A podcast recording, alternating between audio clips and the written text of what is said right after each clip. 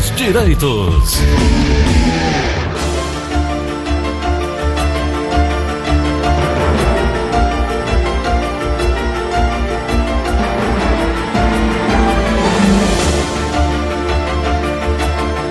São 9 horas, são 9 horas e 38 minutos. Vamos falar sobre direito previdenciário. Doutora Ana Flávia, bom dia. Bom dia, Gleuton. Bom dia, ouvintes da Verdinha. Tudo bom, Gleuton? Tudo bem. Doutora, estava querendo aqui saber sobre. Aliás, ainda está em tramitação, né? Aquele tal salário extra para os aposentados Os e pensionistas, mil, né? né? Do dois mil reais. Esse processo ainda está no Senado. Significa que a e o proposta. ano tá acabando, né? Pois é, significa que a proposta ainda não foi aprovada, mas que ao mesmo tempo já está sendo eh, considerada e colocada para apreciação por parte do Poder Legislativo, mas na prática ainda não está definido, né? Exatamente, Gleuton. É, ainda não tem nada definido, ainda está em tramitação no Congresso, então só basta esperar, infelizmente. É, vamos aguardar, vamos ver o que, é que vai sair daí. Doutora, o que é que nós temos de novidades aí sobre a Previdência?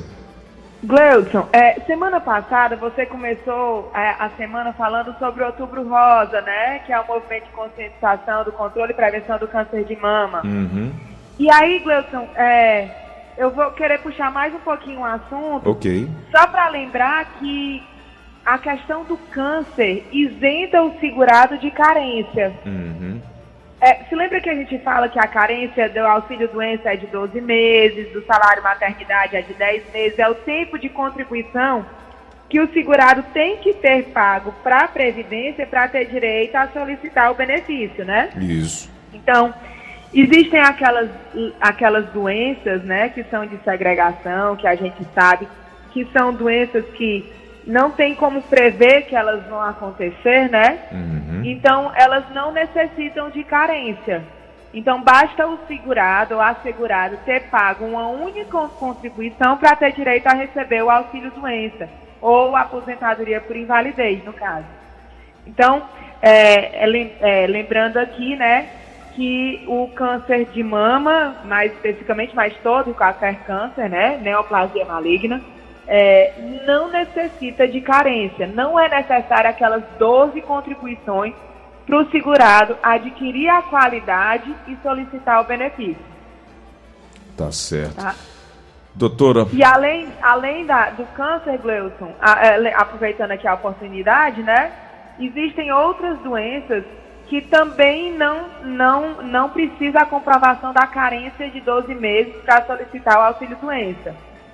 São a tuberculose, hanseníase, alienação mental, cegueira, paralisia irreversível, cardiopatia grave, doença de Parkinson, nefropatia grave, estado avançado da doença de Pa- Paget, síndrome da deficiência imunológica adquirida, né, a AIDS, desde que cause incapacidade, né, Gleuton? uhum, é, contaminação por radiação e hepatopatia grave. Então, são doenças que, uma vez que a, o cidadão possua essas doenças, se tiver um, um pagamento, uma contribuição em dia, ele pode solicitar o benefício de auxílio-doença ou aposentadoria por invalidez, a depender do quadro de incapacidade que a doença gere. tá. Eu tô dando uma olhada aqui, doutora, falando sobre carência, períodos de carência para os benefícios. Auxílio reclusão são 24 meses. Se eu estiver errado, a senhora me corrige, por favor. Sim. Auxílio doença são seis meses. Seis meses para readquirir, tá, Gleuton? Hum, É caso a- o cidadão já tenha tido a qualidade segurada e tenha perdido. Ah, Aí tá. para readquirir são seis meses. Mas para quem nunca adquirir a qualidade segurado, o auxílio doença, a carência é de 12 meses. aposentadoria por invalidez, 12 meses. Mesmo do auxílio doença. Salvo esses casos que a gente destacou, né? Uhum. Aposentadoria por idade, aposentadoria por tempo de contribuição e aposentadoria especial. Para segurados inscritos no INSS, o prazo é de, 20, é, é- é de quanto tempo, doutora? Na verdade, a, é, a carência, né? O segurado tem que ter 15 anos de contribuição, certo? Agora, a aposentadoria por, invalid... ó, por, por tempo de contribuição, além dos 15 anos, tem que ter os 30, 35. Qual é a diferença, Gleuton? Hum. É porque tem que ter 15 anos de pagamento, não pode ser utilizado o tempo fixo.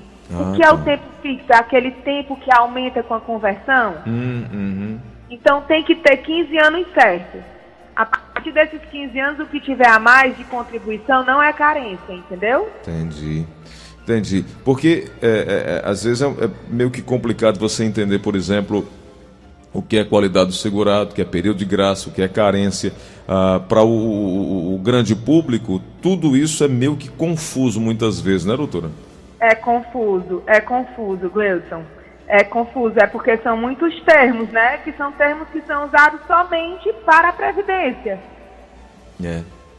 E aí né? também. Né? Não são termos que são usados no dia a dia, né? No cotidiano.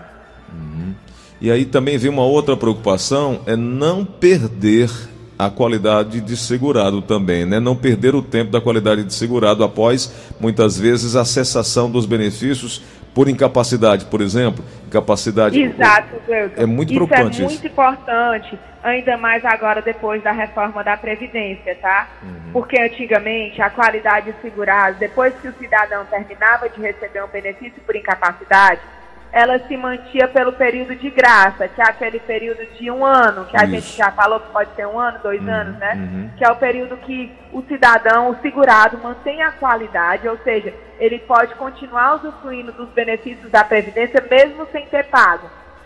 No entanto, com a reforma da Previdência, houve uma alteração nisso. Então, assim que o segurado deixa de receber o benefício por incapacidade, ele tem que imediatamente fazer o recolhimento de uma parcela em dia, caso ele não seja empregado, né, Gleuton? Porque se ele for empregado, isso é automático. Entendi. Quando ele volta ao trabalho, a empresa volta a contribuir no normalmente.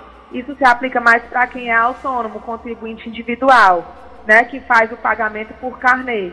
Uma vez que cessa o benefício de incapacidade, o recebimento do benefício, ele tem que fazer um recolhimento para a Previdência, para manter a qualidade segurada se não perde, tá certo? Tá certíssimo.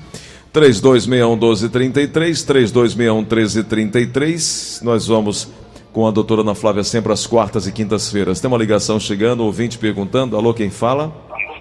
Oi, bom dia, Gleice. Bom dia. Maria Oi, Maria. Seja bem-vinda. Qual é a pergunta? Meu querido, é, eu tenho mais de 15 anos de contribuição e eu faço 60 anos em dezembro. Eu sei que eu tenho mais seis meses para frente para poder dar entrada na minha aposentadoria. Eu, eu outro dia liguei para aí, a doutora me informou. Eu só queria saber é, por que, que tem que esperar seis meses. Doutora. Pronto, tem que esperar seis meses por quê? Até ano passado, né, até o dia 13 de novembro de ano, do ano passado, a aposentadoria por idade, 60 anos mulher, 65 anos homem. Com a reforma da Previdência, que foi aprovada no dia 13 de novembro do ano passado, 2019, essa, a aposentadoria por idade do homem continua sendo 65 anos. A da mulher continuou 60 anos até ano passado.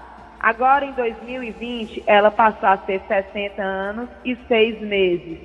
2021 vai ser 61 anos. Certo. 2022, 61 anos e 6 meses até que em 2023 vai atingir o, a idade fixa de 62 anos da aposentadoria por idade para a mulher. É só por isso. Ok. Vamos aqui no WhatsApp da Verdinha, ouvinte com o final de telefone 9301, tem pergunta. Bom dia, Gleison Rosa. Bom dia. pergunta para a doutora aí, doutora Flávia aí. É o seguinte, eu trabalhei quatro anos como vigilante e trabalhei há uns dois, três anos numa empresa aí e desde 2009 que eu pago pelo meio, esse microempreendedor.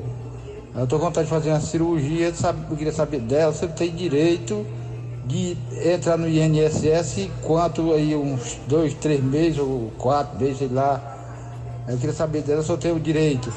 Ficou? Doutora. Entendi, sim. É, primeiro, Gilson, uma observação desses quatro anos que ele trabalhou como vigilante.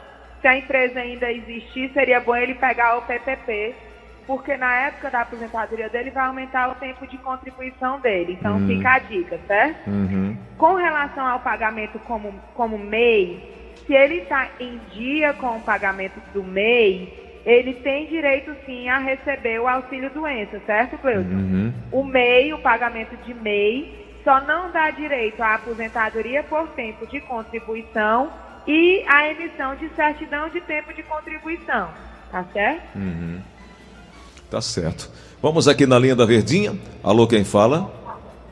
Alô, Oi. é o Maurício, Diga, Maurício, qual a pergunta?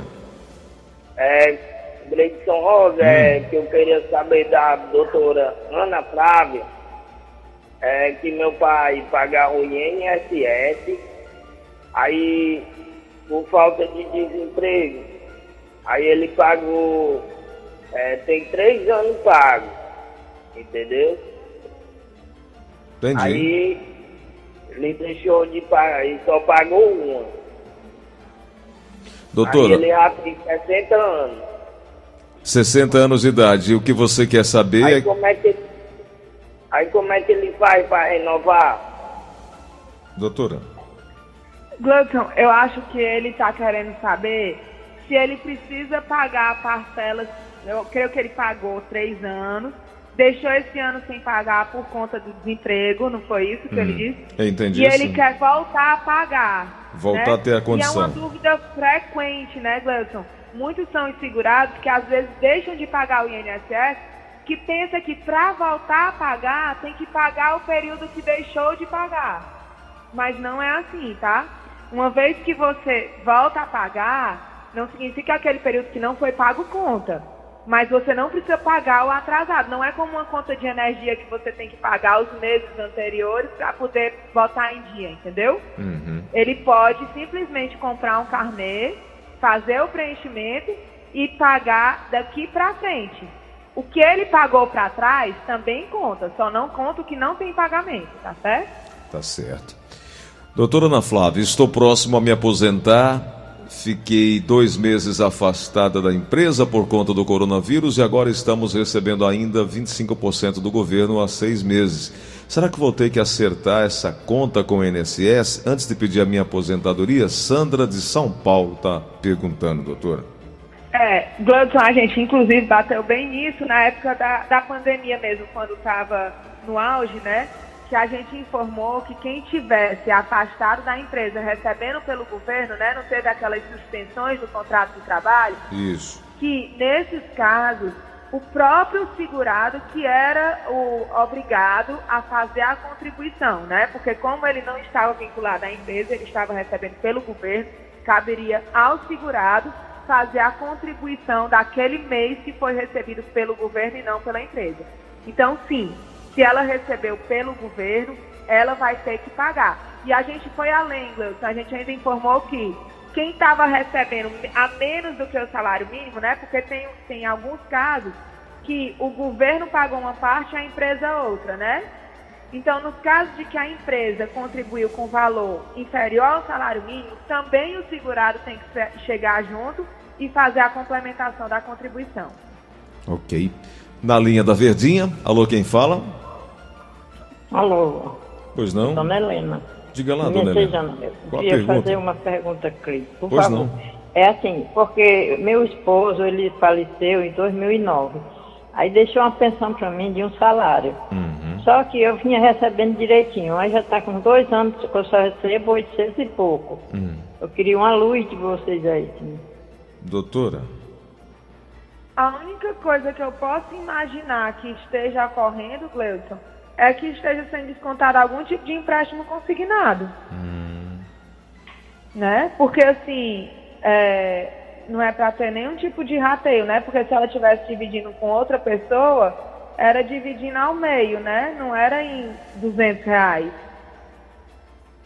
entendi. Eu creio que seja isso. É bom ela procurar ajuda, Gleuton, para ver se não tem perigo de ter tido redução indevida, né? Ela pode, inclusive, entrar no site ou no aplicativo do meu INSS e tirar um extrato de pagamento do benefício dela, que nesse extrato consta todas as informações dos descontos que estão sendo realizados no benefício. Tá certo. São 9 horas e 53 minutos. Eu lembro sempre que às quartas e quintas-feiras, da- a partir das nove e meia da manhã, a gente abre esse espaço aqui para conversar sobre direito previdenciário. Vamos a mais uma pergunta aqui na linha da Verdinha. Alô, quem fala? Alô? Alô? Oi, quem é? É Cláudia. Oi, Cláudia. Diga lá, qual é a pergunta? Eu queria perguntar para a doutora, Ah. a minha mãe já recebe desde 2018 o LOAS, certo? Sim, sim, E ela já tem 74 anos. certo. Aí eu queria saber como é que eu transformo o LOAS em aposentadoria. É possível, doutora Ana Flávia?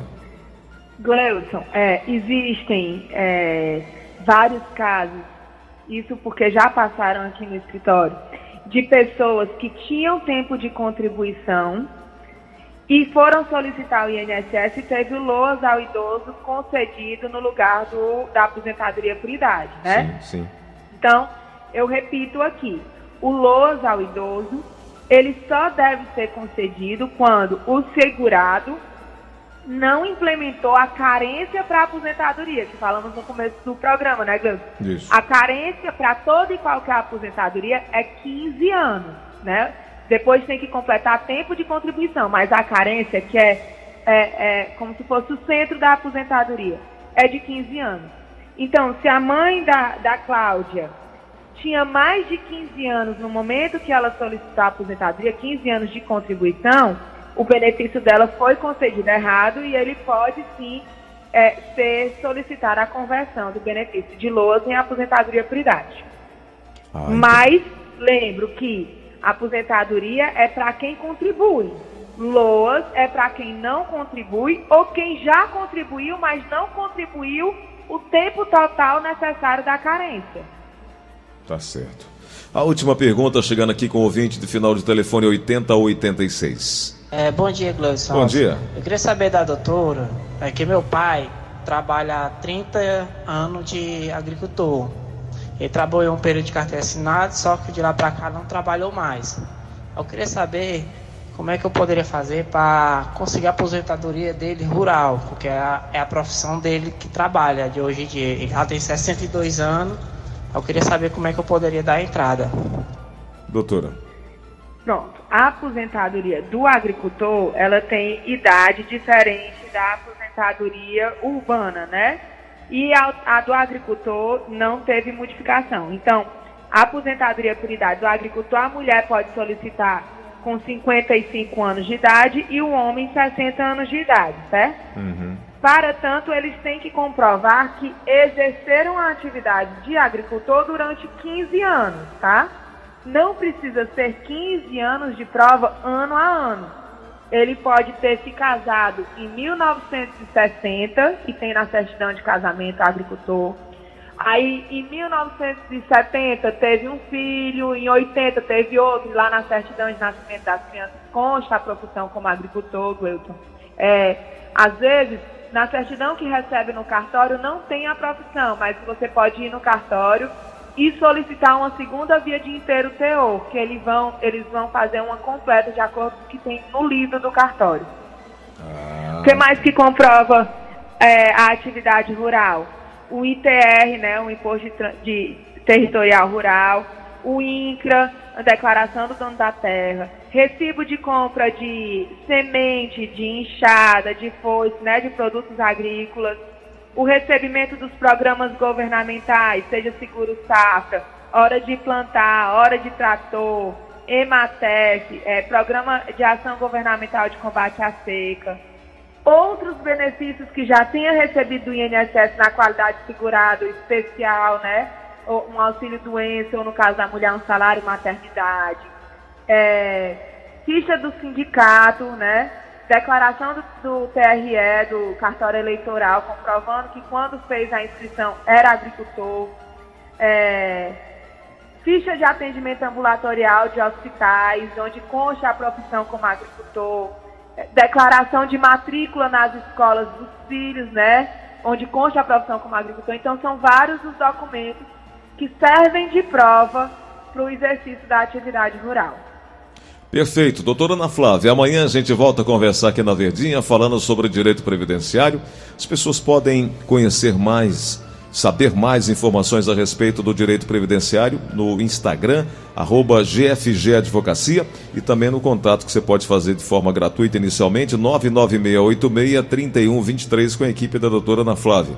Doutora, amanhã nosso encontro mais uma vez, hein? Até amanhã, Gilson, se Deus quiser.